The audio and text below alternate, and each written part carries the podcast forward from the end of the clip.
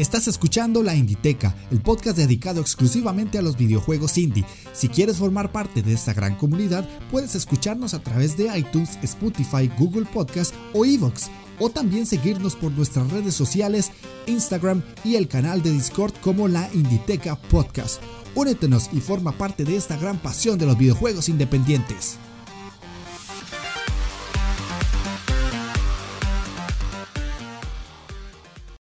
Hola jugones, sean bienvenidos a la Inditeca, el podcast dedicado exclusivamente a los videojuegos independientes. Yo soy Jeff de Astora y el día de hoy estamos en la segunda parte del especial de la saga Bloodstain. Como pudieron ver en el título, hoy nos toca el Ritual of the Night, que es el juego principal por el cual muchas personas pagaron ese proyecto de Kickstarter que salió a la luz después de que eh, se cumpliera la meta y de muchos años de desarrollo el juego ya podemos jugarlo, ya lo tenemos acá y por eso es que le estamos haciendo este análisis para poder continuar con el especial que estamos haciendo en este programa. Como pudieron ver en el título también tengo un invitado, ahorita más adelante lo voy a presentar, que eh, yo le voy a poner Mike, porque así es como lo conozco, pero es parte del otro podcast donde yo participo, los Otaku Bros. Y normalmente lo conocemos como Spoiler Chan. Ahora más adelante les vamos a explicar un poquito de qué va todo eso. Y eh, hoy toca el análisis completo. Como ustedes me conocen de cómo hago yo los análisis acá. De este juego en específico. Vamos a ver todo lo relacionado al juego en sí. Mecánicas, música, jugabilidad, historia. Todo lo relacionado. Y además, por eso es que traigo al invitado. Todas las referencias y todas aquellas situaciones especiales que tiene el juego con su inspiración como tal, que sería el Castlevania Symphony of the Night. Así que, como me gusta decirles, agarren su mando, presionen Start porque iniciamos partida.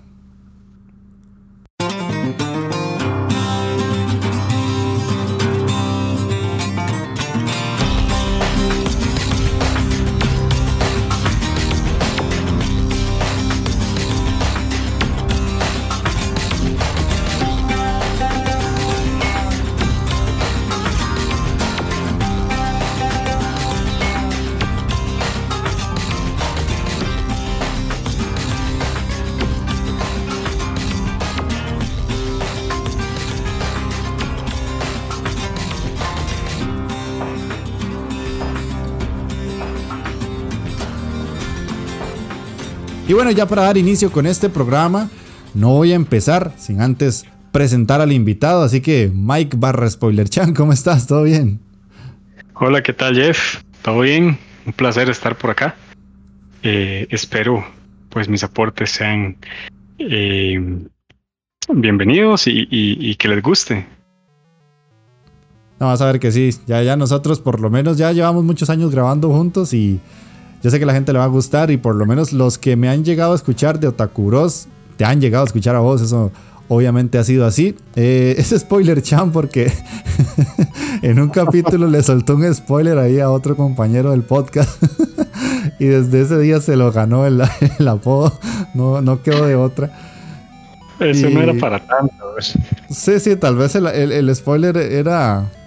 O sea, eh, fue importante, pero a la vez podía hay, hay, peores, por decirlo así. Hay spoilers peores que ese, pero bueno, te ganaste el apodo para bien o para mal. Y a la gente le hace gracia, hay que, dejarse varas. Sí, es cierto, es cierto, la verdad.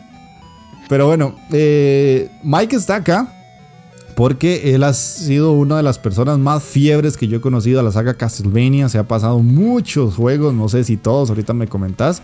Y en específico, el Symphony of the Night es un juego que le gusta mucho. Y por otro lado, yo es un juego que en mi pasado jugué, pero no pasé.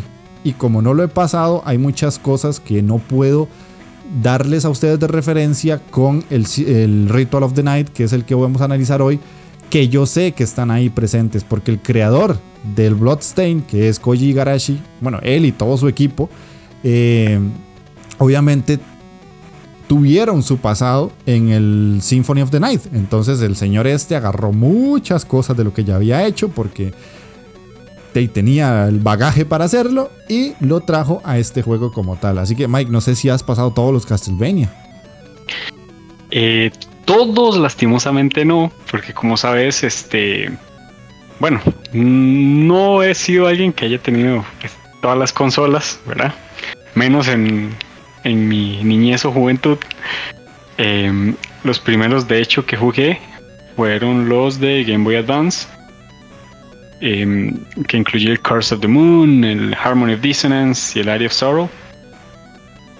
Que bueno, realmente el Area of Sorrow es uno de los considerados los mejores juegos en esa, en esa consola. Ya, pero sí, sí has pasado bastante. Yo creo que yo, por lo menos es una de las sagas que más te gusta, eso estoy segurísimo. Sí, es correcto. Después de los de Game Boy Advance, también, pues, obviamente jugué los de Nintendo DS, que viene el Order of Ecclesia, el Portrait of Ring. Em, luego en PSP, eh, gracias ahí a un truquillo, jugué el Symphony of the Night, que, que había salido para PlayStation 1 en aquellos años y, y para Sega Saturn, pero pues no tenía cómo conseguir esas dos consolas. Y hasta mucho después conseguí el, PSP. Y pues realmente, como lo dijiste ahora, el Symphony of the Night es uno de mis favoritos. Ok, ok, entonces por algo estás acá, ¿no? No es como por, por gusto de traer a alguien con quien tengo ya mucho pasado videojueguil, sino porque yo sé que vas a aportar mucho en el tema como tal, porque sí sos bastante fanático de la saga. Vamos a leer los comentarios, porque no se me puede olvidar leer todo lo que me dejaron del programa anterior, que fue un programa que yo saqué por sacar así, y a la brava ha sido uno de los más escuchados, que es el de recomendación de juegos indie cortos, pero muy buenos. Eh, el primer comentario que tengo es de Azort Sony, que es un chico que, que sigo hace mucho en Twitter y él me siguió a mí, ahora está en el Discord de la Inditeca, que me puso, qué interesante te ha quedado, excelente episodio, amigo mío. Y yo le puse que muchas gracias. Yo le digo aso de, cariño, pero eh, él siempre, siempre, siempre, todo lo que uno suba, ahí te lo está comentando. Y pues ahí se le agradece el comentario. Otro, tengo un comentario de una persona nueva que me, se llama Gon00. Me dice, buen programa, ya me descargué el Hyperdot y el Ping Pong King para probarlos. Un saludo de un nuevo suscriptor. Entonces, Gon, muchísimas gracias por suscribirte. Y a la vez que, que dicha que bajaste esos dos juegos, vas a ver que el Hyperdot es un juegazo. Y el Ping Pong King es perfecto para ratitos cortos. Ese juego es buenísimo y gratis para celulares. Y otro que no puede faltar es Scholz, que me pone gran programa. Ha terminado, ha terminado siendo una idea de lo más buena. Siempre cae bien tener listas de juegos. Siempre cae bien tener listas de juegos, especialmente para determinados momentos o festividades. Como bien mencionaste hacia el final, dejo mi pequeña lista de juegos cortos que recomiendo bastante. Y ojo, Mike, para que tome nota. Dice eh, Warlocks Tower. Ese yo no lo conozco. No lo conozco tampoco. Eh, Coral, Coral sí lo conozco. Creo que hasta lo tengo en Steam, pero nunca lo he jugado. Monument Valley. Sé cuál es. No, no, no tengo idea realmente. Ok, Tower of Heaven. Ese no, ni idea tampoco. no, yo creo que no. Eh, Chuchel, Chuchel sí lo conozco, es una gozada. De hecho, Chuchel se me olvidó meterlo en la lista. Ah, yo tampoco lo he jugado. De hecho, ni, lo conozco. Imagino que la mayoría que va a mencionar no los conozco. Sí, muy posiblemente. Eh, Distraint, se escribe Distraint con una T al final. Ese lo tengo, pero no lo he jugado. El Coffee Talk, ese, mm, él lo comentó mucho en el Discord y le llevo muchas ganas. Y por culpa de que él comentó el Coffee Talk, yo estoy jugando el Valhalla. Interesante. yo lo leí, pero. ¿Lo leíste? Sí, pero no, no me puse a buscarlo en el momento y se lo olvidé. Ajá, sí, eso suele pasar. El otro es el Pony Island, que ese lo tengo hace mucho. De hecho, incluso hasta te lo puedo pasar, Mike, porque lo tengo en DRM Free, pero ese nunca lo he jugado. Sí, claro. El Mini Ghost, ese sí lo estoy jugando, de hecho. No lo he terminado, pero sí lo estoy jugando.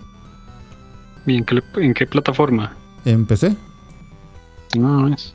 Si lo tenés en Steam, mejor para mí. Creo que sí lo tengo en Steam. Y el último que pone es Papo y yo, que ese lo conozco, no lo tengo y obviamente no lo he jugado. yo igual.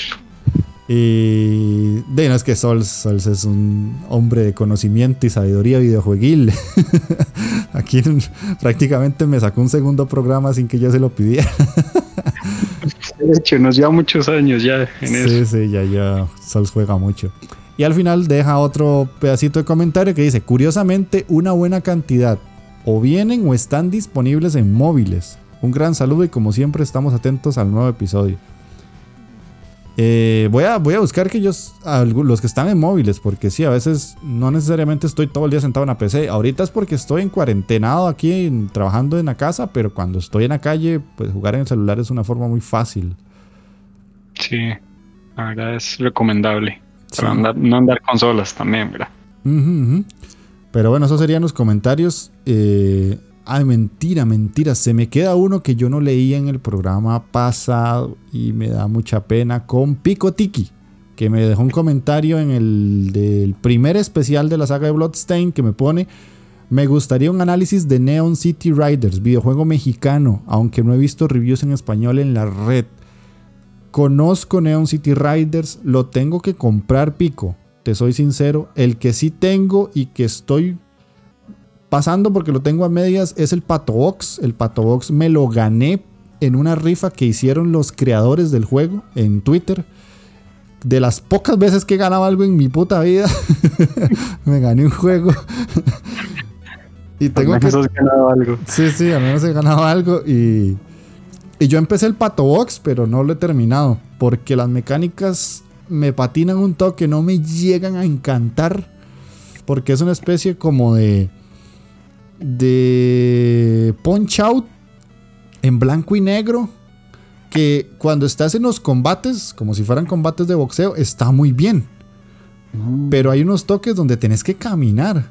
Y va como desde la perspectiva de, todavía del pato peleando. O sea, la cámara va atrás como desde la espalda. Y se le ven los bracillos así como recogidos. Y solo se mueve como para arriba y para abajo. Es como muy raro. No sé. Tendría que terminarlo. Sí, es interesante la mecánica, pero no me termina de encantar. Pero, pero bueno, tomo nota, Picotiki, del Neon City Riders, porque ese sí lo he visto y, le llevo ganas, porque comparado a Pato Box, este sí se ve muy diferente. Pero bueno, ahora sí, vamos a entrar al análisis como tal. Eh, lo de siempre, lo primero que les tengo que decir son los wikidatos eso no puede faltar, que son todos aquellos datos relevantes, que son importantes, para que ustedes conozcan un poquito de quién ha creado el juego y de dónde provino, pues. Ya en la introducción les comenté que este juego salió de un Kickstarter porque el creador eh, no tenía posibilidades de sacar otro Castlevania. O sea, él dejó de trabajar con Konami y Dave se tuvo que empezar a, buscar la vida por sí solo, el señor Koji Igarashi. Y dijo, por mis cojones japoneses que yo me saco un juego nuevo que se va a parecer a Castlevania, pero que no se va a llamar Castlevania. Entonces, de el señor este con su equipo de trabajo y su, equipo desarrollador que se llama Inti Creates, eh, pues hizo el Kickstarter, le fue muy bien, hizo más de 5 millones de dólares y sacó este Bloodstain como una de las principales metas, como les hablé en el programa anterior, estuvo sacar el Curse of the Moon, que fue el programa ah, tras anterior que analicé, que es el que tiene aspecto 8 bits, porque era una de las metas y cumplían como los, los picos de dinero. Y posteriormente, donde nadie se lo esperaba, sacó el Curse of the Moon 2, que ya ese va a ser un análisis para dentro de un par de programas.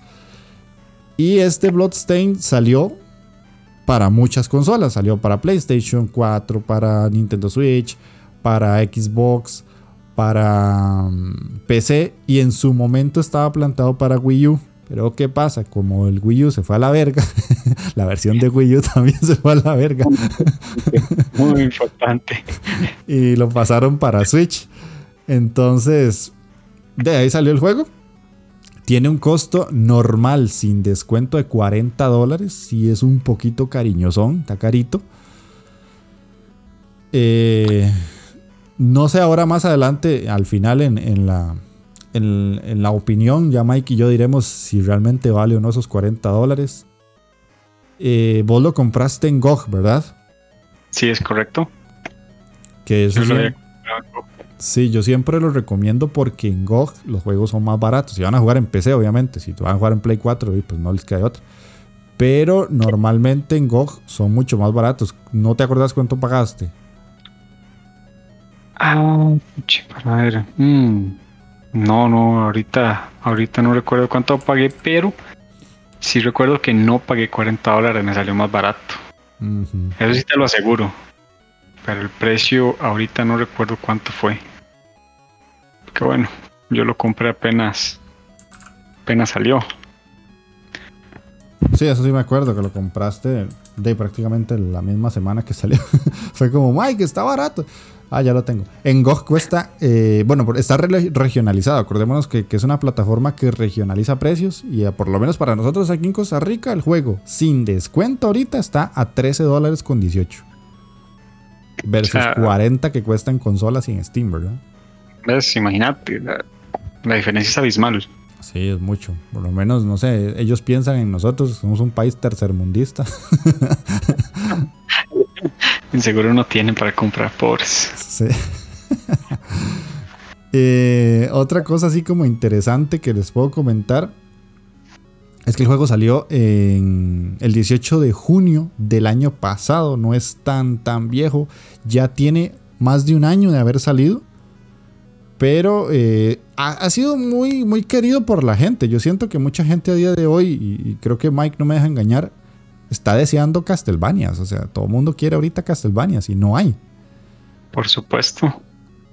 Y, te comento, es eh, prácticamente decisión de, Sony, ya que ella, ya que ellos son los, este, los propietarios de, esa marca, por decirlo así. Mm.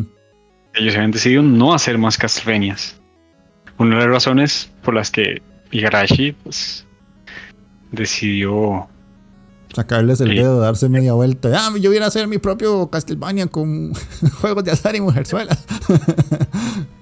Mejor, mejor dicho nunca, ¿verdad? es, cierto, es que es cierto. O sea, porque los, personajes del juego, o sea, no voy a decir que son mujerzuelas, pero sí son como chicas kawaii muy voluptuosas. sí, yo recuerdo la primera vez que inicié el juego. Hasta una foto te mandé. sí. Pero bueno, eh, otra cosa que así como por, por comentarles algún dato extra es que el editor es 505 Games. Esta es una compañía que se encarga mucho de editar juegos peculiares, por decirlo así, relativamente peculiares. Son los editores en PC, ojo, de lo que sería ahora el Death Stranding, que para mucha gente que le interesan los AAA es, tienen que darle las gracias a 505 Games porque no solamente eh, es una empresa que trae muchos juegos pequeños, sino que de juegos como Death Stranding lo están porteando para PC como una editora como tal. No es que la publica, sino que ellos son los que se encargan de hacer toda la gestión para que estos juegos lleguen a, a nuestras PCs.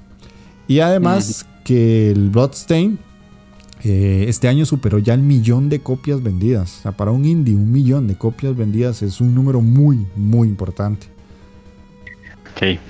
Bueno, te digo, o sea, esa es una de las razones, ya vemos, por las cuales se había insistido tanto en un Castlevania. E Igarashi también quería hacer otro Castlevania. Porque vende. Y es un, es un buen juego, o sea, es una, es una buena fórmula. Y a la gente le gusta. Sí, o sea, la gente lo, quería y de pues obviamente esa cantidad de ventas lo, dice todo. Que es algo particular porque yo siento que es extraño de la saga Castlevania en su momento y este juego lo está remarcando.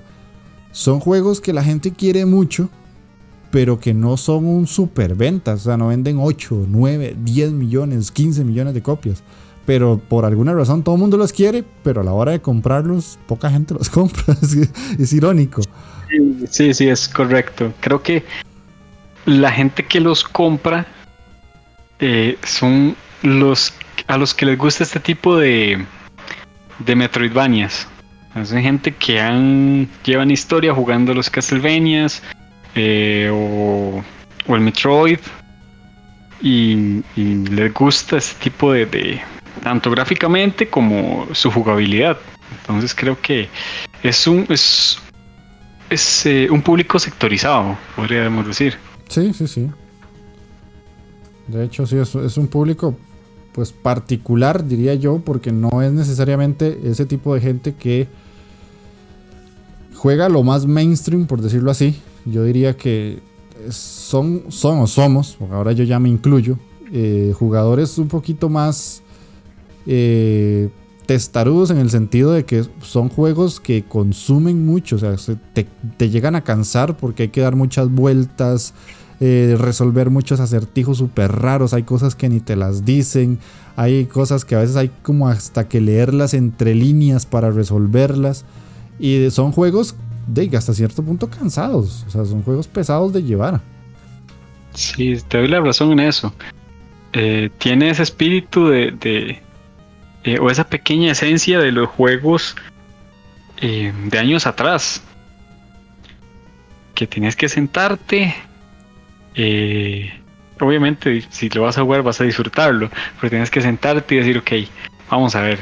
Y recorrías y recorrías el mapa y que no encontrabas eh, qué había que hacer. Y, te quebraba la cabeza pensando qué era. hasta, hasta que por alguna razón le llegabas y, pues ahí avanzabas más. Pero tiene, para mí, desde mi punto de vista, tiene esa, esa peculiaridad. Sí, sí, sí. Entonces, para ir ya adentrándonos en, materia, vamos a pasar a hablar un poco de la historia. Porque ya Wikidatos ya poco más hay que dar, más allá uno en la parte de música, que es interesante, ahorita lo, comentamos.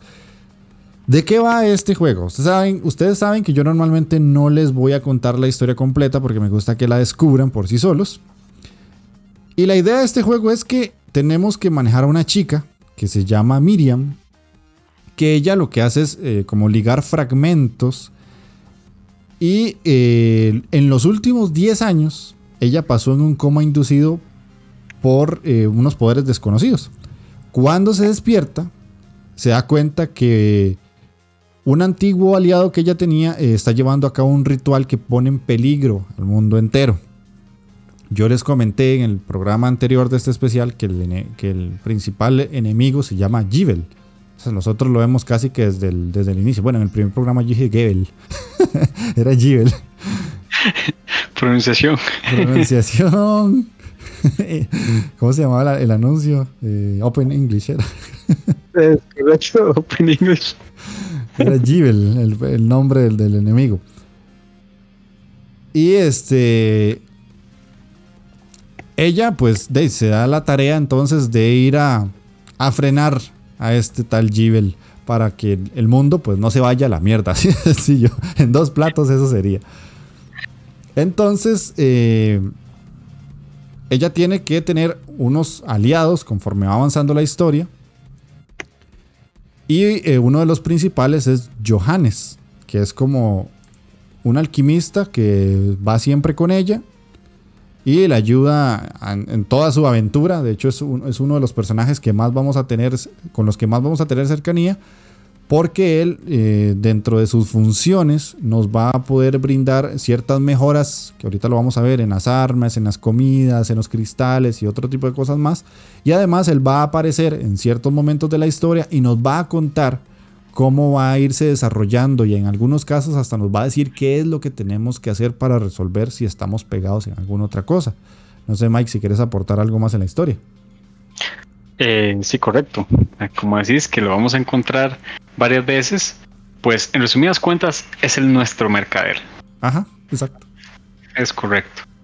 Y pues si tiene razón, él nos suelta fragmentos de, de lore eh, y eh, pistas para que eh, los jugadores no se frustren y, vayan entendiendo un poco más, agilicen un poco esa parte de, búsqueda y, y, que pongan atención a lo que se les dice.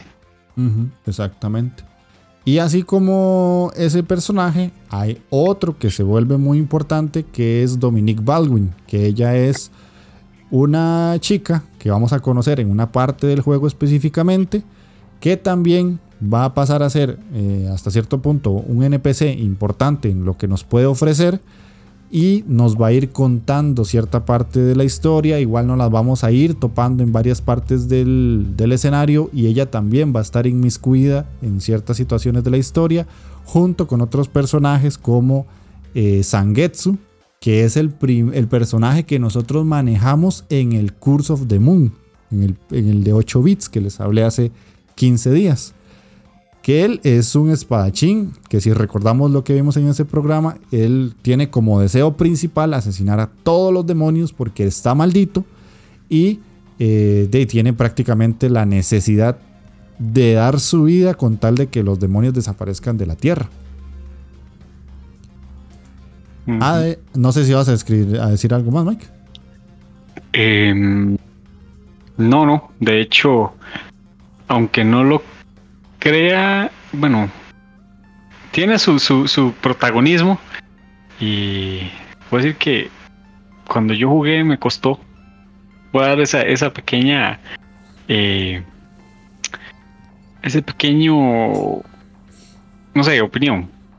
A mí me costó, ya que eh, curiosamente, em, al ser, al, ser, un personaje humano, lo veo más complicado de, enfrentar.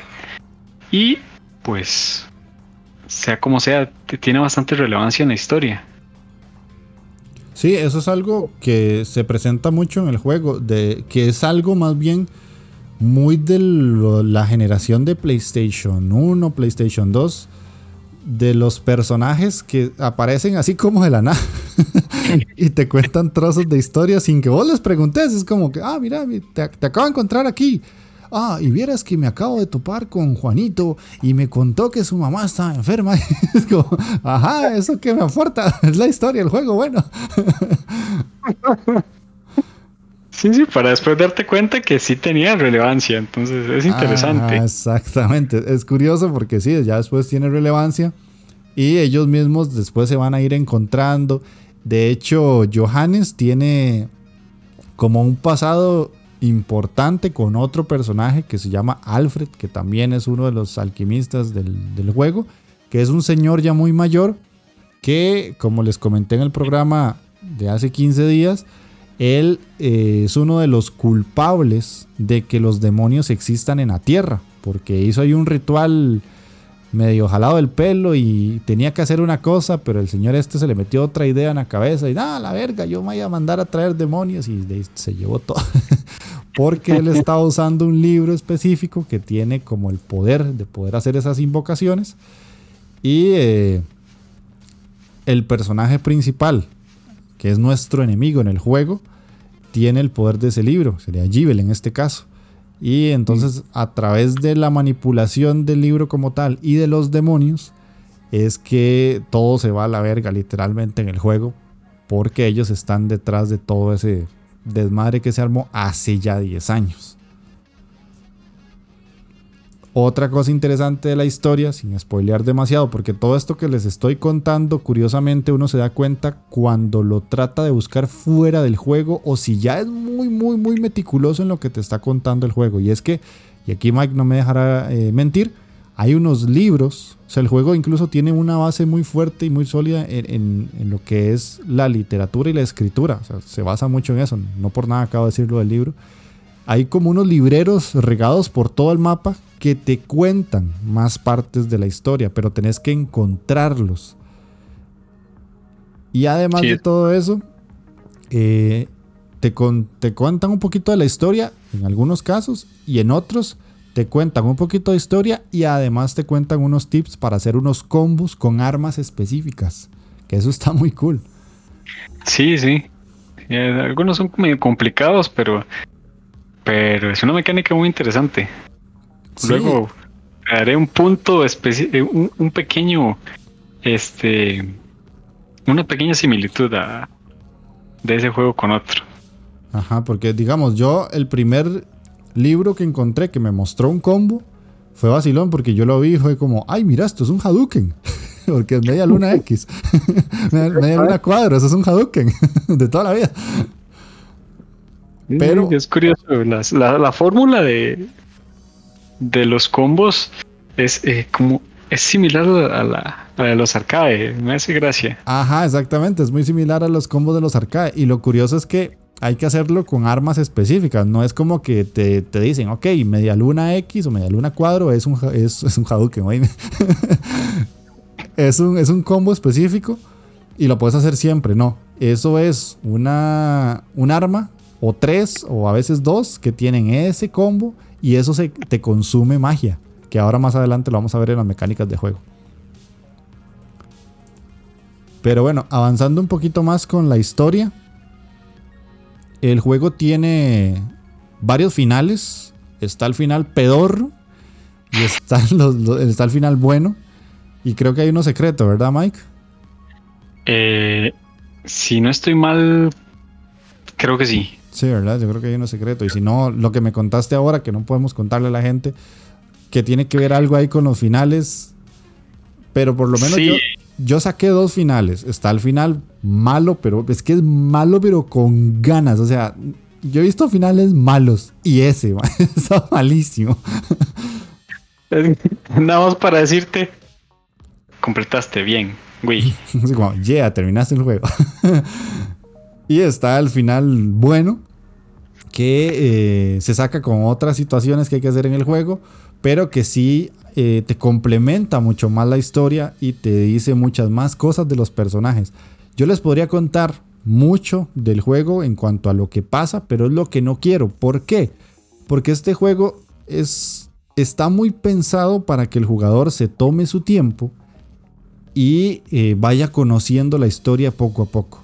Porque es un mm. juego que incluso está hecho a la antigüita, o sea, no solamente eh, es lo que vas a entender mientras jugás, sino que es lo que lees, lo que le pones atención a los personajes, lo que vas jugando e incluso lo que vas hilando con el juego anterior y con el Curse of the Moon 2. Entonces hay como mucho complemento de historia.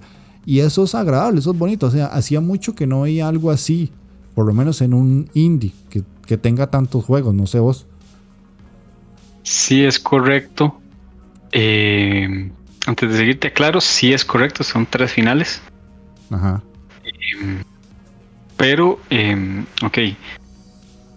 Te doy la razón porque hace, hace rato ya que no hay juegos que tengan este tipo de, de, mecánico, de fórmula, que tengas que hacer, eh, no sé, seguir pasos rebuscados para, para obtener el final bueno del, juego. Y em, además de eso, te incluye incluso más contenido de lo que pensaste. en este caso, tomamos como ejemplo el final que, Jeff sacó, ¿verdad? Terminas ahí el juego es muy corto. Ajá, exactamente. O sea, el, final malo, que esto, si, lo, si lo toman como un spoiler, bueno, pero también podría ser un aviso. O sea, fin, cuando saquen el, o sea, ustedes pueden sacar el final bueno o el final malo. Si sacan el final malo, les falta juego todavía y les falta mucho. Porque a mí me pasó y yo fue como que ya, ya se acabó esta vara. O sea, no, no puede ser. O sea, eso fue todo. Y ya me puse a investigar y ya me di cuenta que no, jamás, que eso no era todo. Porque no solamente es eso, de que te agrega más historia porque, ay, mira, sí, te faltó un complemento. No, no, es que te faltó juego, pero ya en serio, te faltó rato. Y eso está muy interesante. Es una mecánica muy de juego viejo. O sea, posiblemente por ahí habrán muchos indies que tienen esto. Eh, tal vez el Blasphemous, que yo sé que ustedes me han dicho en el Discord que lo pasara y que después le dieran la segunda vuelta y que completara las misiones y todo eso. El indie tiende a ser muy así. Pero obviamente, o sea, hay tantos indies que saber de todos los que hacen este tipo de mecánicas, pues es complicado. Y con lo que nos referimos Mike y yo acá es que lo interesante de este juego es que Además te une la precuela y te une la secuela, que además son dos juegos independientes en el sentido de, jugabilidad y aspecto visual, que esas son cosas súper raras a día de hoy que pasen porque ni los AAA lo hacen. Sí, es correcto. Es correcto, te da te da esa esa familiaridad con la historia creo yo. Trato de, de, de, de que de verdad entiendas el porqué del, del, del, primer juego, en este caso, que es el Bloodstain eh, Ritual of the Night, eh, pues llevándote a lo que sucedió antes, que en este caso los Cars of the Moon. Exactamente. Pero bueno, entonces de historia, vamos a dejarlo por ahí, porque eh, no, no, la idea es no spoilear, ¿verdad? Muy importante. Vamos a pasar a la jugabilidad, y creo que este es como el apartado más pesado del juego, es el apartado más rico, por decirlo así. Porque literalmente el juego es jugabilidad pura. O sea, la historia eh, ahí está. Eh, alguna gente le puede gustar mucho, a otros puede que no tanto. Yo soy de la segunda opción. O sea, la historia está bien. E-, es, hasta cierto punto profunda, es interesantona. Pero es, es la típica historia japonesa de, de exageraciones y, y demonios y malos y katanas y guerreros y todo eso. Pero en jugabilidad el juego sí es bastante, bastante profundo. De hecho, yo creo que tengo tres páginas de solo esto. ok, eh, vamos a iniciar en sí de cómo se manejan los controles. Eh, acuérdense que yo siempre juego con el control de Xbox One, entonces lo voy a hablar así. Saltamos con el botón A, golpeamos con el X. Eh, para utilizar la magia, esto fue una mecánica que me pareció muy curiosa que es que para usar la magia tenemos que mover el análogo derecho y como que el personaje extiende la mano. Sí. Sí, esa mecánica me pareció muy curiosa ahora que la mencionas. muy interesante, sí, porque nosotros podemos apuntar de prácticamente en 360 grados. Arriba, abajo. a lo, bestia. Ajá, exactamente. a mí me gusta siempre que hay algo así, mover el análogo muy rápido. Entonces parecía que el brazo parecía, se le iba a despichar. Es como... No sé, soy un niño todavía, lo siento.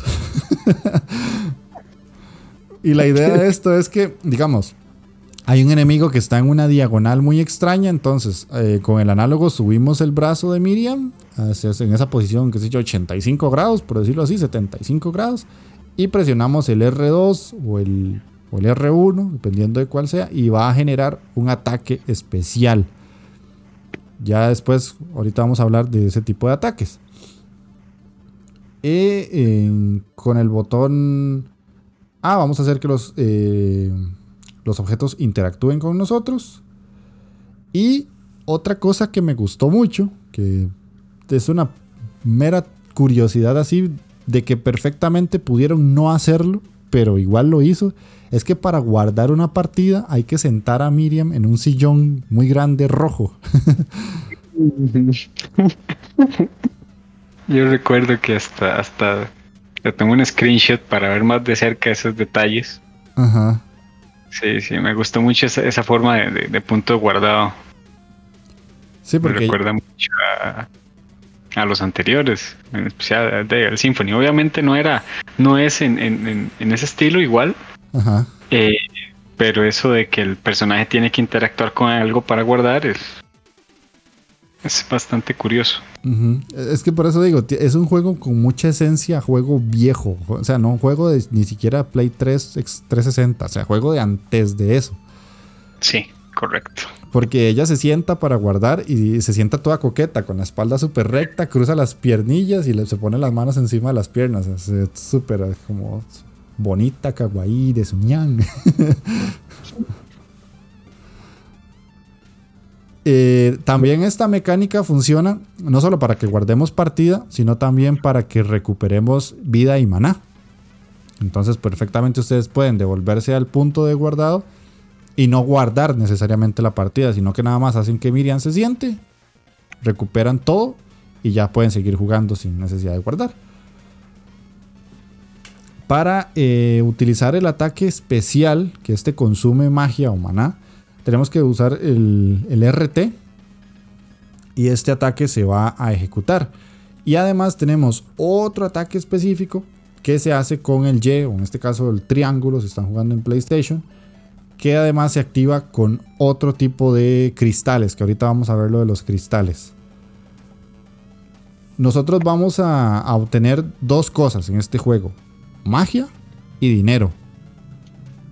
Y ambas cosas las vamos a ir obteniendo, bueno, más que todo el dinero lo vamos a ir obteniendo como en todos los Castlevania, rompiendo lámparas o rompiendo candelabros. O matando mob. O matando monstruos, exactamente.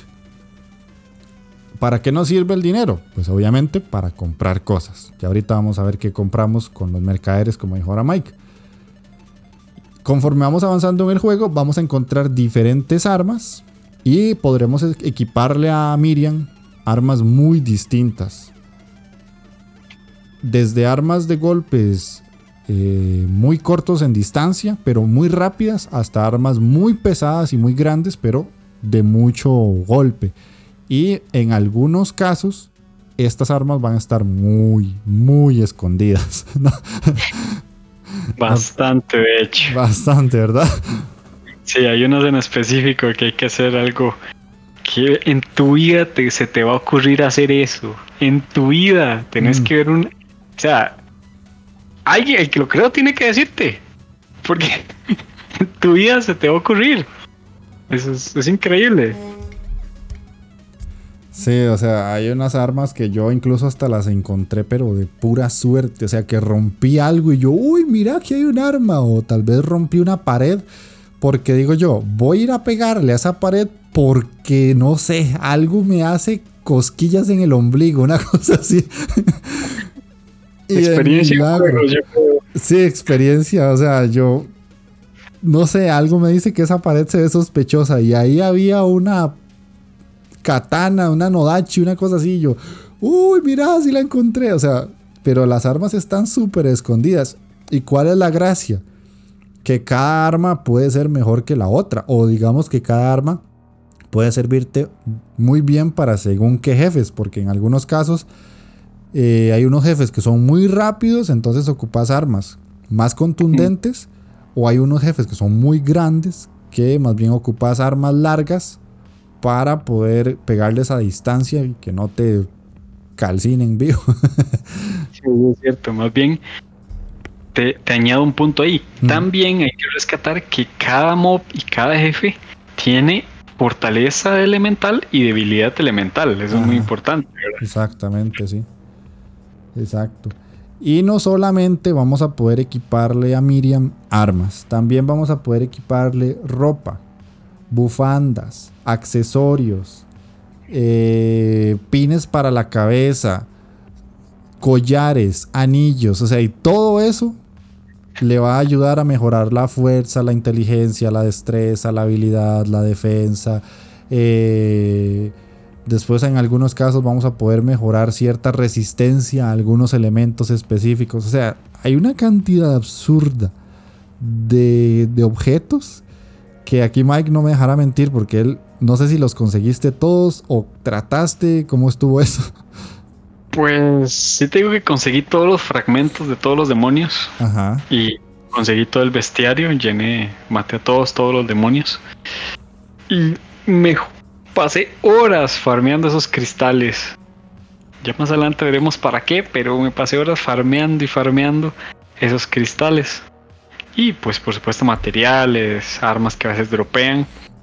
Porque cada cosa tiene su, tiene, tiene ese, ese, esa peculiaridad que me gusta tanto este tipo de juegos que, que necesitas farmear. O sea, necesitas farmear para conseguir algo poderoso o algo, algo que valga la pena. Exactamente. Sí, sí. De hecho, lo, curioso, ya lo podemos comentar de una vez.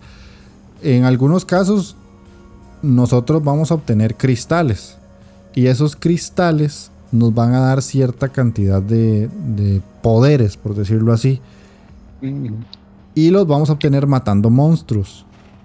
Dependiendo de los monstruos que matamos, así son los poderes. Digamos, me acuerdo muy bien uno que es el que uno de los que más uso, que son los, los cuadros, las pinturas que hay dentro del castillo para protegerte. Ajá, entonces es igual que, que en el Castlevania, ahí sí puedo aportar algo. O sea, cuando ya obtienes el cristal de los de matar a los demonios de los de las pinturas, te lo equipas y automáticamente alrededor de Miriam se ponen un, varios cuadros flotando que la protegen a ella y le hacen daño al enemigo. Y entre más nivel le vas poniendo a eso, se van agregando cada vez más cuadros.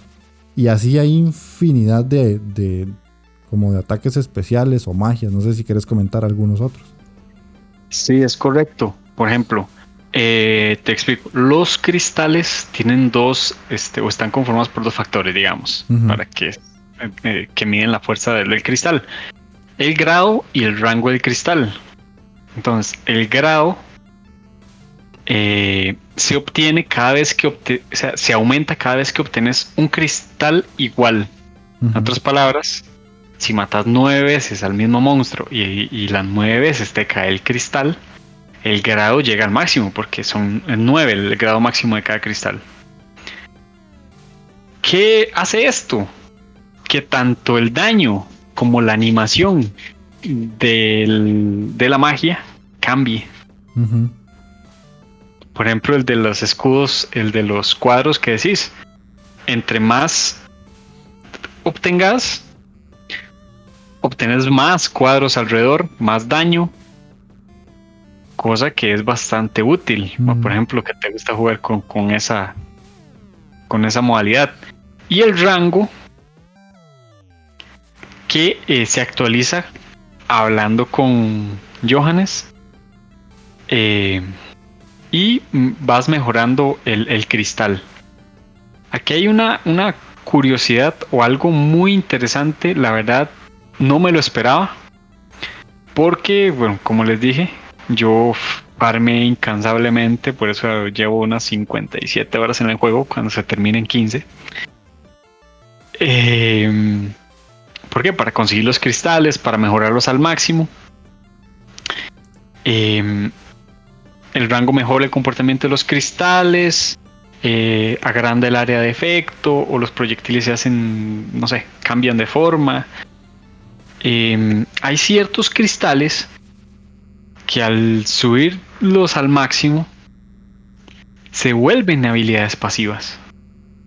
A veces eso no lo hice. Correcto, lo supuse.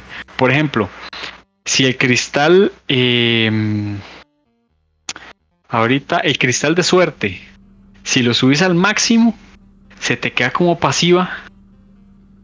Eh, ese upgrade de suerte se te queda como pasiva el upgrade de strength el de el de inteligencia. O sea, realmente el juego te dice, ok, te voy a premiar por haber farmeado y subido esto al máximo. Aunque Ahora no estabilidad. Aunque no los han despuestos. Es correcto. Ya se quedan como pasivos. ¿Ves? Por eso fue que no lo, no lo seguía haciendo. Yo creí que siempre tenía que andar los puestos como para que hicieran algo. No, y esa es una de las cosas que más me gustó. ¿Por qué? Porque así como decís, al principio yo andaba puesto es el, eh, este para atacar, este para defensa y este como soporte, digamos. Em, pero yo para ese jefe ocupaba cambiar de cristal y a veces me hacía un mundo. Igual hay cambio rápido de equipo. Y es algo que se agradece. Pero al subirlos al máximo, no sé, que, eh, que obtenés por ejemplo, es que ahorita no, no recuerdo bien eh, todas las habilidades que obtuve. Por ejemplo, la de robar vida. Yo lo subí al máximo y ya tuve life steal permanente. Entonces, es una ventaja y es el premio que te da el juego por este por tu tiempo, por invertirle tiempo al juego. Yo lo veo como una, buena forma de, recompensar al jugador. Sí, pues sí. 57 horas después, sí. bueno, sí. Eh, soy un poco obsesivo con eso. cuando me ponen cosas así. y em, ahora, ya que estamos hablando del, del mercader, de los cristales, y em, con Johannes ya que es un alquimista, puedes hacer upgrades de las armas. Por eso también es importante, como dijo Jeff, golpear cada murito, revisar bien cada lugar y así conseguir armas. ¿Por qué? Porque cada arma puede obtener un upgrade. Cada arma puede llegar a ser o sea, una, una barbaridad. Realmente, no sé, que que una cuchillita termina siendo, em, no sé, una, una Claim Solace, que es, una, es, un arma eh, que se usa utilizar, eh, perdón, que ha salido en varios juegos de Castlevania. Es una de las mejores armas que, salen en los juegos. Sí, de hecho, el juego en sí tiene muchas, muchas armas y dependiendo de qué tanto la upgrades, pues obviamente así va a pegar, ¿verdad? No, no solo es el hecho de que, ay, es que me gusta esta porque se ve bonita, o sea, y pega 40 mientras que la que yo andaba pegaba 25. No, la idea es que la, la subas de nivel para que así sea que se vea bonita o no, pegue lo más duro posible o le saques todo el jugo. Sí, exactamente. Además de que tiene sus combos, tiene sus, sus, eh, animaciones. Em, y pues ocupadas armas para combinar armas y sacar una nueva, no solo con materiales y cristales, porque también tienes que formar cristales para combinar con armas. Entonces, por ejemplo, si quieres una espada de fuego, ocupas una espada normal más un anillo de fuego. O un rubí, perdón, un anillo de rubí. combinado, ya tener la espada de fuego. La espada de hielo, una espadita más un eh, un, eh, un topacio, digamos, aunque el topacio es, amarillo, pero bueno. Y entonces eh, los combinas y tener la espadita de fuego, de, de, hielo, y, y, después sacar la espadita de, no sé, de trueno.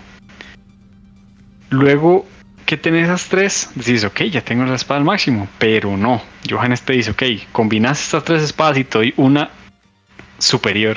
Yo soy el mero trabuco, ¿viste? Exactamente. La, combinación de armas es tal que vos decís, pero ya perdí las tres que acabo de crear y yo las quería. Creé una más poderosa, pero yo quería también esas tres. Entonces vas de nuevo a formear para obtener esas tres armas otra vez. Bueno, ese fue mi caso, por eso duré tanto. Pero, eh, eh, o sea, es lo que me gusta, tiene tanta similitud con la cantidad de armas eh, con Symphony. Que en Symphony también hay una gran cantidad de armas. Obviamente no hay combos como acá, como en, como en Bloodstain. Pero tiene sus efectos, tiene sus, sus evoluciones. Eh, tiene bastante, tiene, es, un juego rico en contenido, puedo decirte. sí, se nota que, o sea, que como es mi caso, porque te reto a grabar podcast semanalmente y pasar 57 horas. o sea, yo literalmente, o sea, yo le pasé la primera vuelta. Pero se nota que es un juego que es de más de una vuelta, de más de uno, de ir a investigar y sacar muchas más cosas. Porque todo esto que nos estás contando se liga también a que no solamente es el hecho de ir a farmear armas o cristales, es que también hay que farmear eh, objetos que te sirvan para hacer todo eso y combinar todas esas cosas. Y además, también tienes que farmear comida que te sirve para generar platillos que curan más que las pociones o que los éteres o que muchas otras cosas porque de es comida. Sí, es correcto.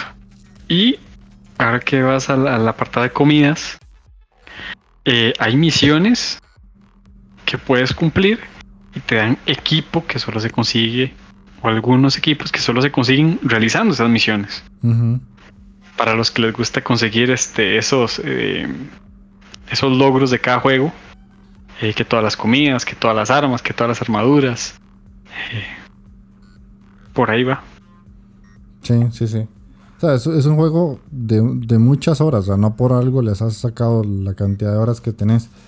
Vamos a avanzar un poquito porque eh, otra cosa interesante que tiene el juego es que nosotros podemos encontrar pasajes secretos en el escenario. Y esto nos ayuda a interconectar zonas o áreas que tal vez estás en el castillo y diste una vuelta larguísima, larguísima, encontraste un poder que te ayuda a mover objetos muy pesados y llegas a un punto donde había un objeto pesado que no podías mover, lo utilizas y ya puedes interconectar zonas con puntos de guardado que están cercanos y ya vos decís, ah, ya no tengo que ir a dar todo ese vueltón que acabo de ir a dar. Eso está muy cool, o sea, yo me imagino que que eso también viene del- de los juegos viejos, ¿verdad? Sí, es correcto. Es correcto. Por ejemplo, ahí cito al famoso Symphony, Ajá, sí. que tenías que ir a dar todo el vueltón comenzando ¿verdad? el juego, nivel 1, y ese vueltón para llegar a tal lugar. Llegabas al lugar, avanzabas un poco, ok, aquí hay una puerta. Oh, estaba a la par de, don- de antes de dar toda la vuelta. Sí. Qué dicha. Entonces eso te recorta mucho lo que es eh, el estar recorriendo todo el mapa, porque de ahí, pues para nadie es un este es un misterio que a veces decís qué perecilla darme toda la vuelta que hice hace un rato. Y por algo lo ponen. eh, Por algo ellos lo saben. sí, sí. Y para evitarse esa perecilla que dice Mike, hay otra cosa interesante que es los portales, que vos va- uno va a encontrar dentro del mapa eh, los puntos de guardado y además los portales que te permiten hacer un viaje rápido entre un punto y otro. En el mapa eso se va a reflejar en color verde. Los, por- los puntos de guardado se van a reflejar en color rojo. Entonces nosotros cuando ya estemos lejos o cerca y queremos devolvernos a un punto específico, nada más ponemos el mapa y buscamos los, los cuadritos verdes o los cuadritos rojos y ya sabemos dónde está cada cosa. Eh, algo que me gustó mucho eh, es que a excepción de los vestidos, a Miriam se le puede modificar literalmente todo. Cuando nosotros le equipamos eh, una bufanda o cuando le equipamos algo en, el cabello o le cambiamos el arma o lo que sea, eso se ve, se literalmente se ve cómo se cambia. Si la bufanda que andaba era roja y nosotros encontramos una amarilla con rojo, se la ponemos y eso a ella se le nota, o sea, visualmente está ahí. Y hay, un- hay un personaje en específico que podemos encontrar y le vamos a poder cambiar incluso hasta los peinados, el largo del pelo, el color del vestido, el color de la bufanda, de los zapatos. O sea, vean la cantidad de cosas que tiene este juego. O sea, está llevado a un límite que uno dice, puta, o sea, ¿cómo lograron hacer todo esto con tan poco presupuesto? Porque, o sea, la, la campaña Kickstarter llegó a 5 millones y medio. Y a veces hay juegos que tienen presupuestos de 500 millones de dólares y no hacen ni la mitad de lo que hace este. Sí, ahí es donde te pones a ver, pucha, cuestión de empeño. De querer. solo. Sí, sí, cariño, cariño. Es correcto. Ahora, eh, como todo juego que tiene ciertos elementos RPG, porque este lo tiene, el personaje va a subir de nivel. Las armas, como dijo Mike, suben de nivel. Y además nosotros vamos a poder equipar eh, familiares, que son ciertos bichitos que van a ir con nosotros y nos van a acompañar y nos ayudan a ciertas cosas, que ellos también van a subir de nivel conforme nosotros matamos enemigos. Yo andaba dos específicos que, que me gustan mucho, que uno es el- la espada, la espada flotante, Ajá. y el otro fue uno que me encontré porque pegué un salto doble en un punto que yo dije, no sé ni por qué lo pegué y me encontré como un caballero, es que no me acuerdo el nombre, Ah, sí, que anda como un- es. con un estoque. Ajá. Esos dos son los que Sí, más uso. No recuerdo el, el- el nombre de los de los este, de las invocaciones, por decirlo así, o de Ajá. los familiares.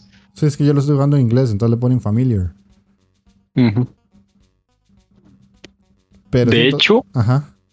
Ya ahora que mencionas eso, si te rescato, me imagino que vas a mencionarlo. eh, se invierte tiempo, pero es bueno subirlos a nivel 100 porque es interesante ver cómo van evolucionando poco a poco. Tienen top, topes de nivel en los que ellos cambian su forma de atacar, cambian su, eh, eh, su visualización y, para, digamos que te acompañan en esa, en ese upgrade de nivel tuyo también, para que veas un progreso no solo tuyo, sino de, de tus mismos este, eh, familiares. A mí me pasó con el Dullahan, que es la cabeza que flota. Porque fue el primero que encontré. Y hasta que no encontré el segundo, sí lo subí mucho de nivel. Y al principio era todo chiquitillo y no atacaba casi a nada. Y ya cuando lo tenía muy, muy, muy pompeado, se hizo más grandote y era mucho más ágil atacando. Entonces me salvaba mucho de los, de los murcielaguillos. o con según qué jefe, pues a veces eh, yo a veces ni lo atacaba y él se iba flotando y le pegaba un mordisco al, jefe y ya por lo menos ahí bajaba un poquillo de vida. Pero sí, sí tenés razón, van cambiando como de aspecto y, también la ferocidad con la que atacan es distinta. Sí, es correcto. Eso es una de los de las funcionalidades que tenía el, Symphony of the Night. Que los familiares subían de nivel y adquirían nuevas habilidades. Y en el caso de la espada, yo de hecho la primera vez que lo jugué, vi el, monstruo de la espada que sale ahí y te ataca. Yo dije, me tiene que dar el familiar de la espada, estoy seguro. Y no te decía el rato que me quedé farmeando ahí hasta que me lo diera. Porque ese fue uno de los primeros que subí a nivel 100. Ajá, sí, sí, sí. Yo no tengo ninguno en nivel 100 hasta el momento. Pero eh, yo grabo podcast. sí, sí, eh, se, se, comprende, la verdad no puedes estarle tirando todo el tiempo a un solo juego si vas a traer más juegos. Sí, no, esa es la idea.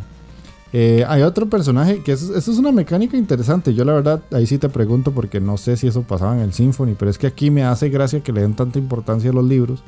Y es que nos vamos a encontrar a un vampiro que es un bibliotecario y nos presta libros y cada uno de esos libros nos da cierto beneficio de poder. El detalle es que él nos dice que esos libros hay que devolvérselos porque si no se los devolvemos eh, pasa algo que Mike sabe que es, que ya nosotros o sea, tenemos el conocimiento de qué es lo que pasa, pero yo les digo una vez, no enojen a los bibliotecarios, no lo hagan, se lo recomiendo. Sí, sí, te digo que, bueno, te añado que se llama, el nombre del, personaje es Orlok Dracul, que lo, lo simplifican como OD. Ajá, OD. Es correcto. Y pues me preguntaste si eso pasaba, pues sí. En el Symphony of the Night, de hecho, la primera vez que llegué dijo yo, uy, esto es un guiño al Symphony. ¿Por qué? Porque en el Symphony también hay uno, uno similar. No es un vampiro, pero es un mercader que está eh, una biblioteca. Entonces, de hecho, está sentado y eh, tiene la misma silla grande. Eh, todo igual, apenas entraste habla. De hecho, tiene los mismos, la misma forma de sacarle secretos también. Por algo, si, si ponen atención, por algo tiene un pequeño, pequeño pasaje debajo de la silla. Ahí se los dejo para que lo descubran. Los que no han jugado Symphony. Pero los que sí, pues ya, ya sabrán qué hacer o ya lo han hecho. Eh, de ahí obtienes algunos eh, materiales y si no recuerdo que era, creo que era una armadura o un arma especial que solo se consigue haciendo eso. Y pues prácticamente todo lo que hemos dicho creo que se sobreentiende que el juego es un Metroidvania, ¿verdad? Literalmente lo que tenemos que hacer es explorar mucho, mucho, mucho, mucho, perdernos por todo lado, buscar pistas, romper cosas, romper paredes, atacar muchos enemigos, obtener poderes para ir a, hacer cosas y llegar a lugares donde no vamos a poder llegar desde un inicio hasta que no tengamos ese primer poder o esa habilidad. Es literalmente lo que se conoce un Metroidvania de, de regla. Este señor eh, Koji Garashi por, por hacer el vacilón y por su propio ego, él dice que se llaman los Igavenia. Él ya no, no, lo pone como Metroidvania, sino que ya por su propio nombre dice que son los Igavenia. Que no sé. soy, sí, sí, soy, soy la poronga más grande del barrio, así de sencillo.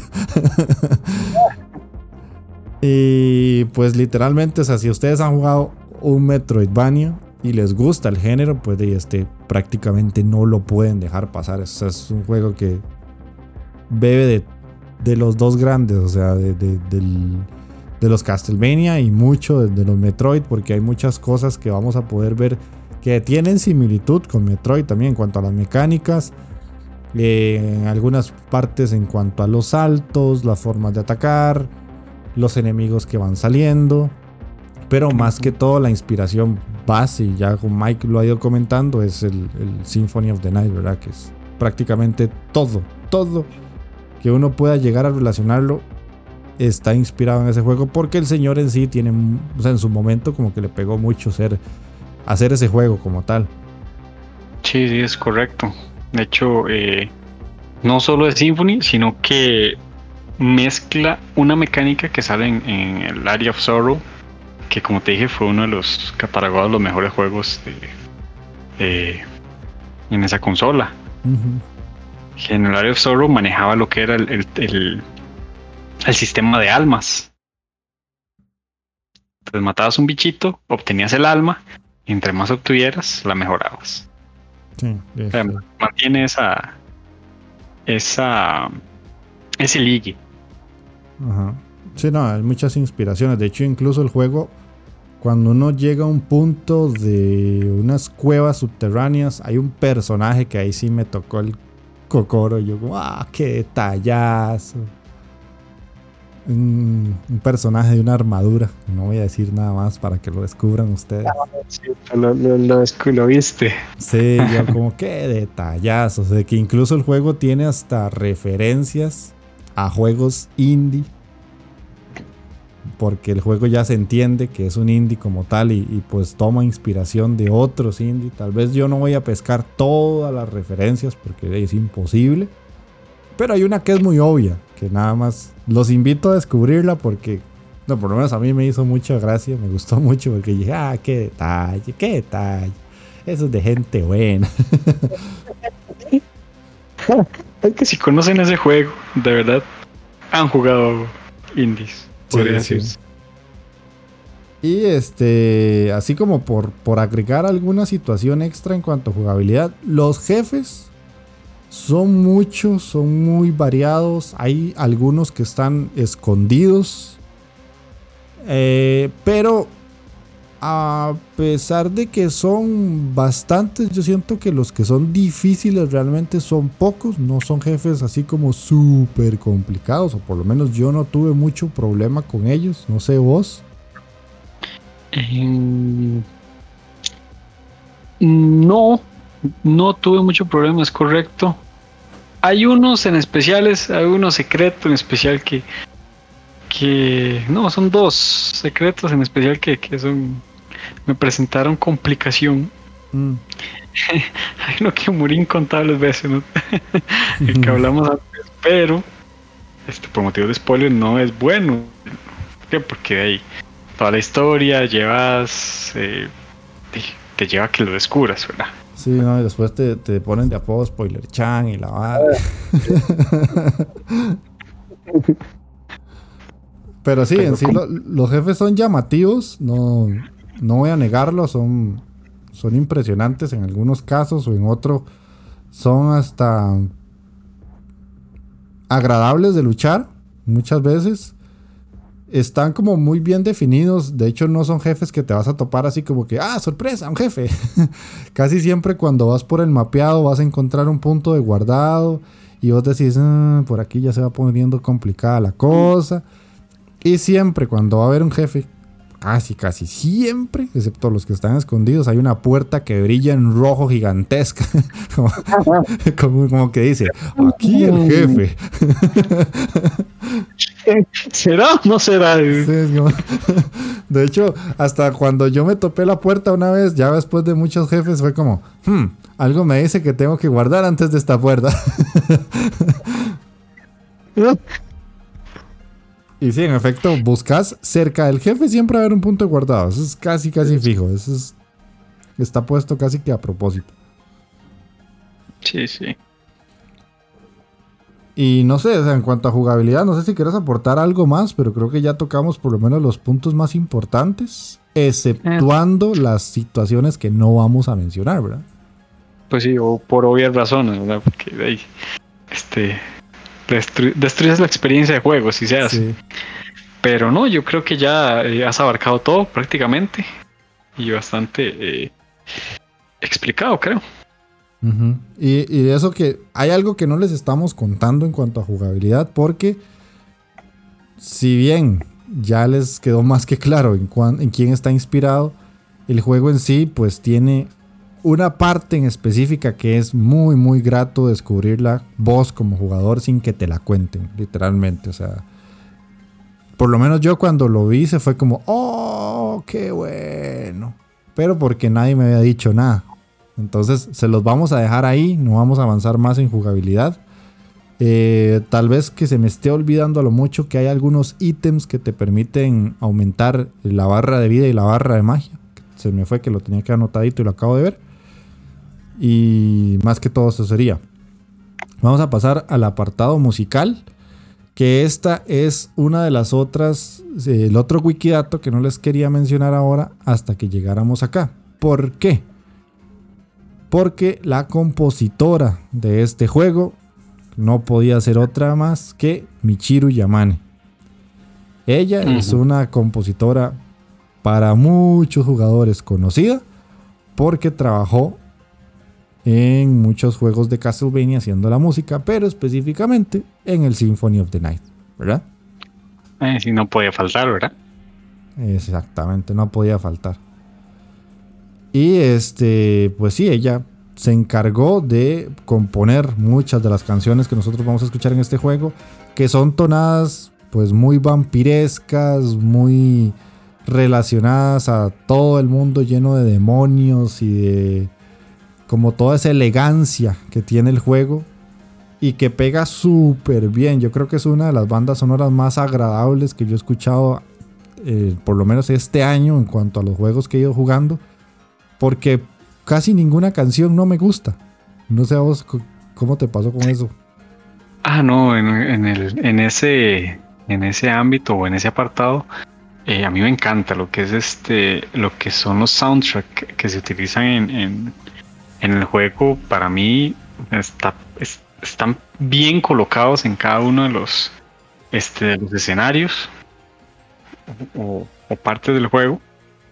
Eh, de hecho, como decís, hay, un hay una acción en particular que me encanta en el Bloodstain, que cuando lo descubrí, la verdad es que me, la verdad yo dije, wow, se, se, tomaron la molestia de hacerlo y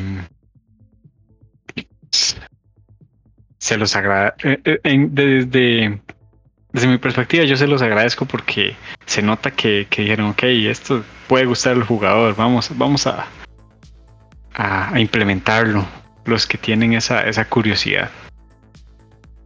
y, y, como dice Jeff, o sea, la música es, es bonita, tiene, tiene sus momentos tranquilos, eh, tiene sus momentos de un poco de acción, pero, pero el, tema que utiliza durante, durante el, o las composiciones que utiliza durante todo el juego Em, son. O sea. Son una obra de arte, podría decirse. Sí, sí, son canciones muy bonitas, son muy agradables con el juego en sí, pegan muy bien con lo que está pasando con los escenarios. Por lo menos no recuerdo ninguna canción en la que yo diga, esta está fea. Todas suenan bonito, todas suenan bien. Hay unas que son muy específicas. Cuando estás en un castillo, hay una que calza perfecta. Cuando llegas a la parte más alta del castillo, que está como toda, todo rodeado en oro, la canción cambia y ya es un poco más de, clase alta, por decirlo así. Suena como más, más fancy, no sé cómo decirlo. No, manejo mucho términos musicales. Eh, y lo curioso es que cada una de las de las localidades tiene como su canción específica, que eso también se prestaba mucho en los juegos viejos, como que cada situación, cada lugar tenía su, su canción y uno siempre la relacionaba y cuando sonaba era como, ah, sí, ya empezás a tararearla. Ta, sí, le da una identidad al juego. Esa era la palabra, gracias. Por eso yo te recalco o puedo o te aporto que no por ser un juego que esté inspirado en un of the eh, significa que no tenga esa, esa esencia propia. Porque bien, bien lo consiguió, o lo ha conseguido el Bloodstain. que, sí, eso es muy importante. De hecho, no lo, no lo habíamos dicho y aclararlo sería muy bueno. O sea, el juego tiene una inspiración muy fuerte en, en el Symphony pero es su propio juego, o sea, no es no parece una copia, es que eso es lo chivo, no parece una copia en el que uno diga, ah, es que mira, es la misma cosa. No, no, o sea, nosotros lo hemos planteado así, creo que fue que obviamente es, muy difícil no hacerlo, pero literalmente el juego como tal es, es único, o sea, no ahorita más allá de los Castlevania no hay otro que se le parezca a Bloodstain, más allá de los mismos Bloodstain, o sea, pueden haber muchos juegos parecidos pero ninguno va a tener toda esta esencia que tiene el juego en sí, de su aspecto, la música, las armas, todo lo que ya comentamos de la jugabilidad, subir de nivel y todo eso. O sea, es muy único. Hay muchos juegos que son así, que son indies, pero pocos que tienen como esta identidad. Y creo que encontraste la palabra perfecta y que por eso le quise hacer un especial a los juegos en sí, porque siento que hacía mucho no se daba este fenómeno de unos juegos que tuvieran como esa distinción de, de saber a viejo, pero verse diferentes, verse nuevos. Sí, mejor dicho, no podría haberlo este, hecho. Em, y concuerdo totalmente. Em, una de esas cosas que define lo que es identidad en un juego creo que es eh, el momento en el que puedes reconocer cualquier imagen, eh, cualquier canción y decir, ok, es este juego. Ok, entonces vamos a ir a escuchar una de las tantas canciones que tiene el Bloodstain para que se den una, una idea de cómo suena este juego si no lo han escuchado y si, eh, si no lo han jugado. Pero si no lo han jugado, los recomiendo mucho escuchar la música sin haberlo jugado, porque incluso así es muy disfrutable. Entonces vamos a ir a escuchar una de las canciones compuestas por la señora Michiru Yamane y regresamos.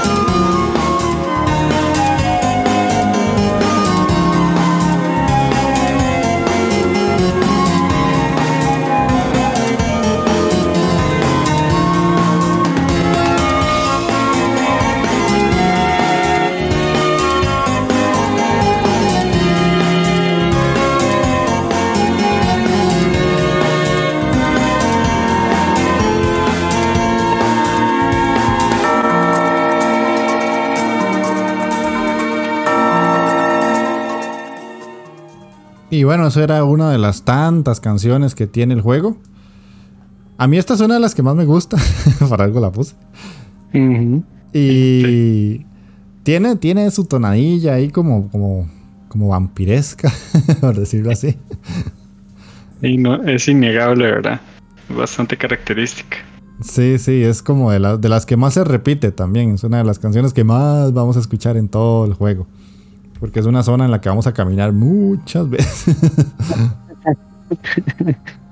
Pero bueno, solo nos queda ya el aspecto gráfico y ya el, cierre. Visualmente es una de las cosas más curiosas porque yo siento que todos los puntos del juego, ya esto es algo muy personal, ya vos me dirás, en el aspecto gráfico siento que es donde el juego puede llegar a fallar un poquillo más. Ahora, me explico, visualmente es muy bonito, es muy, muy, muy bonito. Pero tiene sus fallillos de, de que se ve muy videojuego. No sé si me explico. Te entiendo. Yo creo que entiendo lo que, a, lo, que quieres llegar.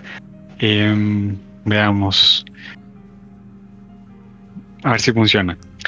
Eh, creo que te referís a varios coloreados, a varios, em, a varias iluminaciones, tanto en monstruos como en habilidades o, el mapa en sí. Ah, exactamente, exactamente. Es como que se ve muy bonito, pero se ve muy videojuego, como, como muy plasticoso a veces.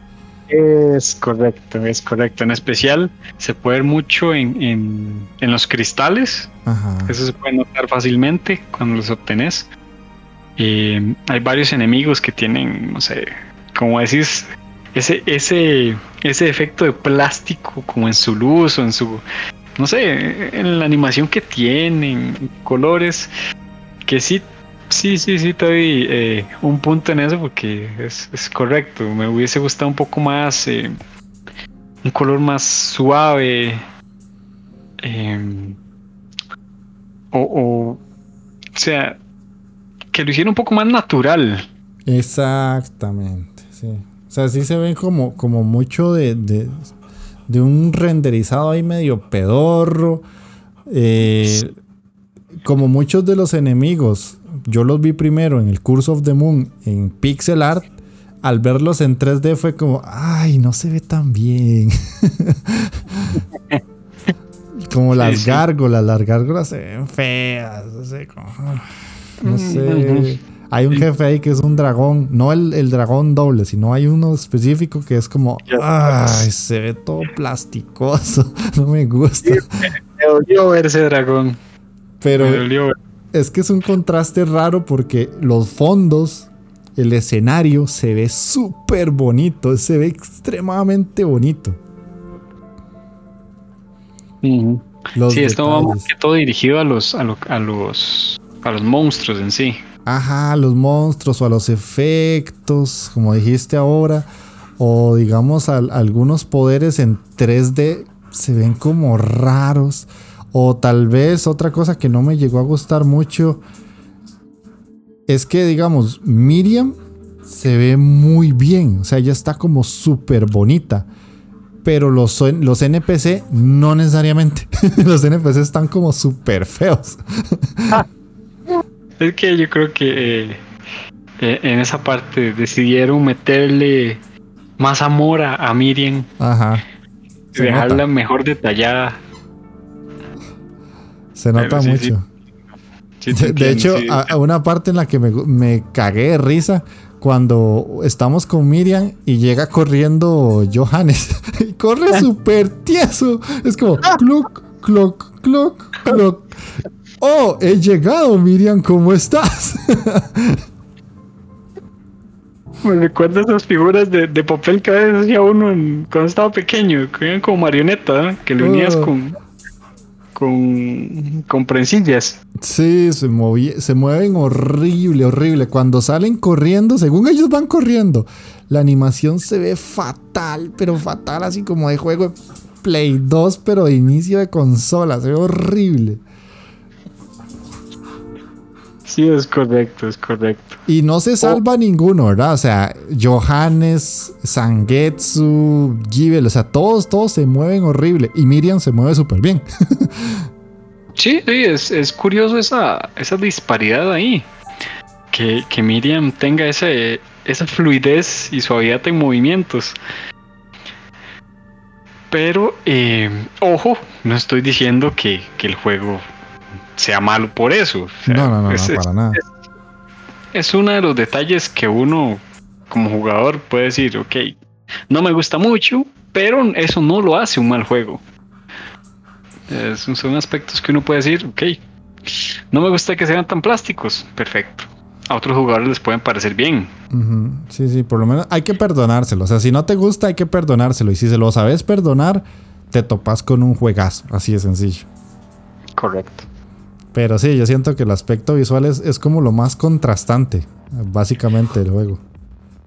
Eh, en conclusión, Miriam es la que tiene mejor empeño eh, en diseño y, detalle. Sí, sí, Miriam es la que se ve mejor. Porque incluso cuando los personajes hablan, tiene como ese tipo de forma de. de. ¿Cómo es? Eh, sí, aventura gráfica. Que se ve como. como el personaje en grandote y se ve el texto y donde están hablando.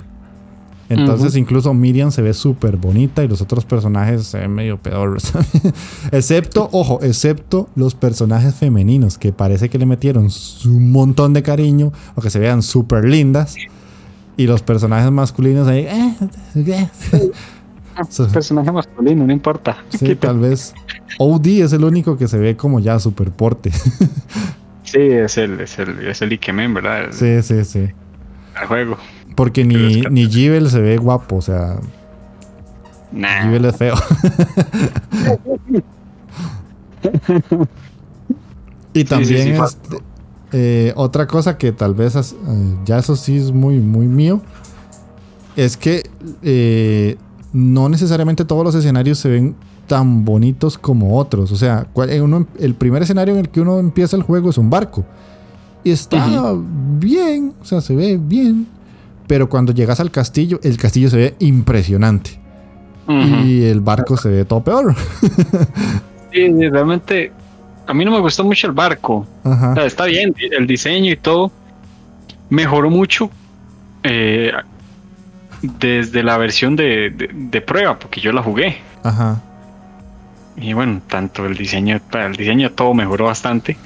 Pero eh, es que el castillo ya estamos hablando de otra cosa. Eh, no recuerdo si era un escenario que se llama el Jardín Silencioso. Ajá. Que bueno, ese, si, si no estoy mal con el nombre y era ese, ese es uno de mis escenarios favoritos. El diseño eh, que tiene, eh, el, paisaje que le hicieron, los las pequeñas funcionalidades que tiene por ahí escondidas. Es, es impresionante, es genial.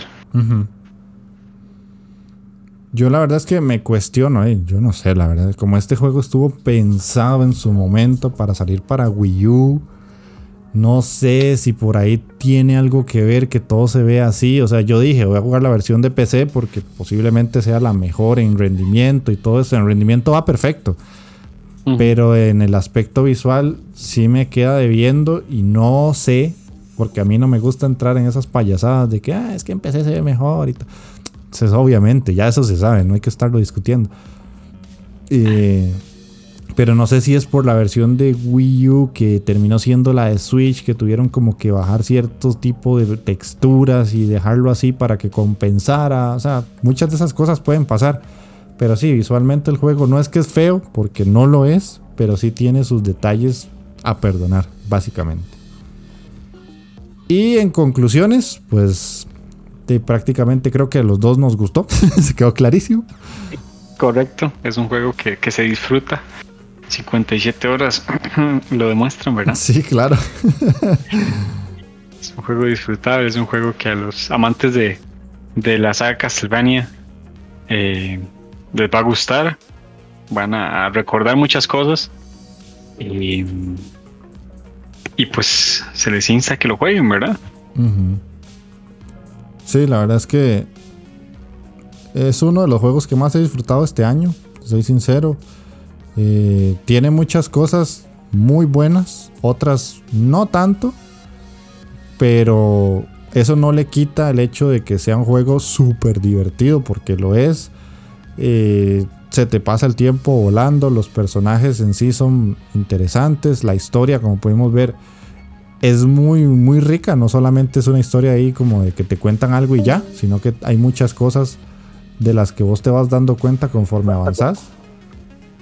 Y también es un juego que por su duración, y ustedes vieron todo lo que Mike ha sacado, eh, permite que la gente pague lo que quiera pagar y se lleve una cantidad de horas pues bastante, bastante buena. Así que yo creo que por ese lado, la gente que le gustan los juegos largos por pagar una cantidad de dinero X, pues tiene una justificación muy buena, ¿verdad?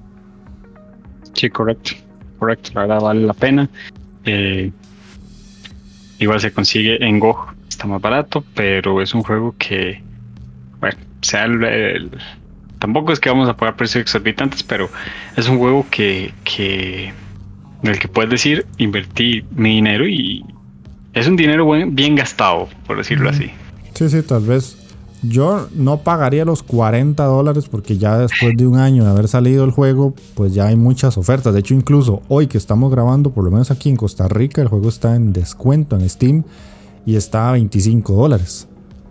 Entonces, yo, yo les diría, espérense una rebaja, no porque el juego no merezca su dinero, sino porque ya hay muchas rebajas del juego en sí. O sea, paguen lo menos posible. es cierto. Siempre hay que ahorrar, siempre hay que ahorrar. Sí, siempre hay que ahorrar.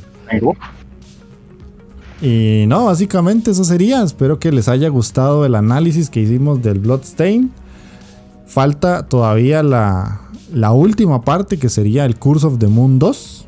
Que ya ese sí es un poquito más cortito. Por lo menos Mike ya lo pasó. Yo no lo he pasado porque estaba terminando este. Que es ese programa va a salir dentro de 15 días aproximadamente, porque me gusta dejar como uno de descanso por si ustedes quieren tener esos 15 días para poder comprarlo y jugarlo, o si lo tienen para que puedan jugarlo tranquilamente y no que lo tengan que jugar en una semana y en carrera como si lo hago yo. no, yo lo hice igual. Pero bueno, entonces, eh, de mi parte eso sería, Mike, despedite. Bueno, muchas gracias por, esta invitación. Espero les guste em, y pues les agrade mis opiniones y comentarios. Em, bueno, un placer. Adiós. Ok, ok, entonces para que todos aquellos que nos escuchan, recuerden que la Inditeca forma parte de la Embajada Podcaster, que es ese programa en el que muchos podcasts de habla española estamos metidos para que mucha gente más nos conozca. Ojalá escuchas de otros programas se vengan al mío o escuchas del mío se vayan al de otra gente y, así podamos generar pues mucha más eh, repercusión en cuanto a, gente que nos llegue a, conocer. Pueden dejarme algún mensaje en el iBox como ustedes vieron, todos los mensajes que me van dejando los voy leyendo o pueden recomendarme juegos eh, para que yo traiga al, canal, como lo hizo Picotiki, que me, me, pidió el Neon City Riders, o si no, pueden meterse al Discord de la Inditeca. Normalmente, siempre, siempre en la descripción de todos los audios van a estar los enlaces al Twitter, al Instagram, al Discord, al canal de YouTube, que también tengo, que subo un video todas las semanas el fin de semana pasado subí un gameplay de 30 minutos de Carrion, que es un juego que me gustó muchísimo, muchísimo. Eh, se los recomiendo mucho. Y además, para que sepan que incluso eso, yo subo podcast y además subo videos en YouTube. Y además en el Discord tienen la sección de preguntas por si quieren dejar ahí preguntas para el programa, si quieren dejar comentarios, si quieren decirme eh, Jeff, trae este juego, analiza este juego. Ahí tienen un canal específico que se llama Recomendación de Juegos. O incluso tienen ya el, el Telegram, perdón. Por si quieren mandar un audio y que yo lo ponga en el, en el podcast. Se meten al Discord, ahí siempre van a tener el enlace en la descripción del programa o en la descripción de los videos de YouTube y me dejan un audio y me dicen que es para el próximo programa. Y yo nada más lo bajo y lo pongo y ahí nos estamos escuchando todo lo que ustedes opinan. Acuérdense que este programa lo hago yo, pero es de quien sea. Ah, esto es una especie de, de ventana para que conozcamos más juegos indie. Así que Mike, gracias por venir. Ya saben que si quieren escucharme a mí y a Mike muchas más veces, ahí tienen el programa de Otaku Bros, que es un podcast de, de anime que tenemos nosotros dos junto con Takeo, Magini y por fin que salió Ale. después, de muchos años. después de muchos años teníamos un miembro fundador de, de Otaku Bros que nunca había salido. Pero es que el compa se le ocurrió tener hijos y casarse y un montón de cosas cuando empezamos el proyecto. no pudo hacer nada más. Obligaciones de señor. Sí, obligaciones de señor. Entonces, de ya después de muchos años, tuvo que caer una pandemia para que pudiera salir con nosotros en Otakuros. Cosa tan bonita. Sí, pero bueno, ahí tienen todo lo que hago con respecto a mis hobbies y mis pasiones, por si quieren escucharlo. Nos estamos escuchando la próxima semana. Que estén bien. Chao.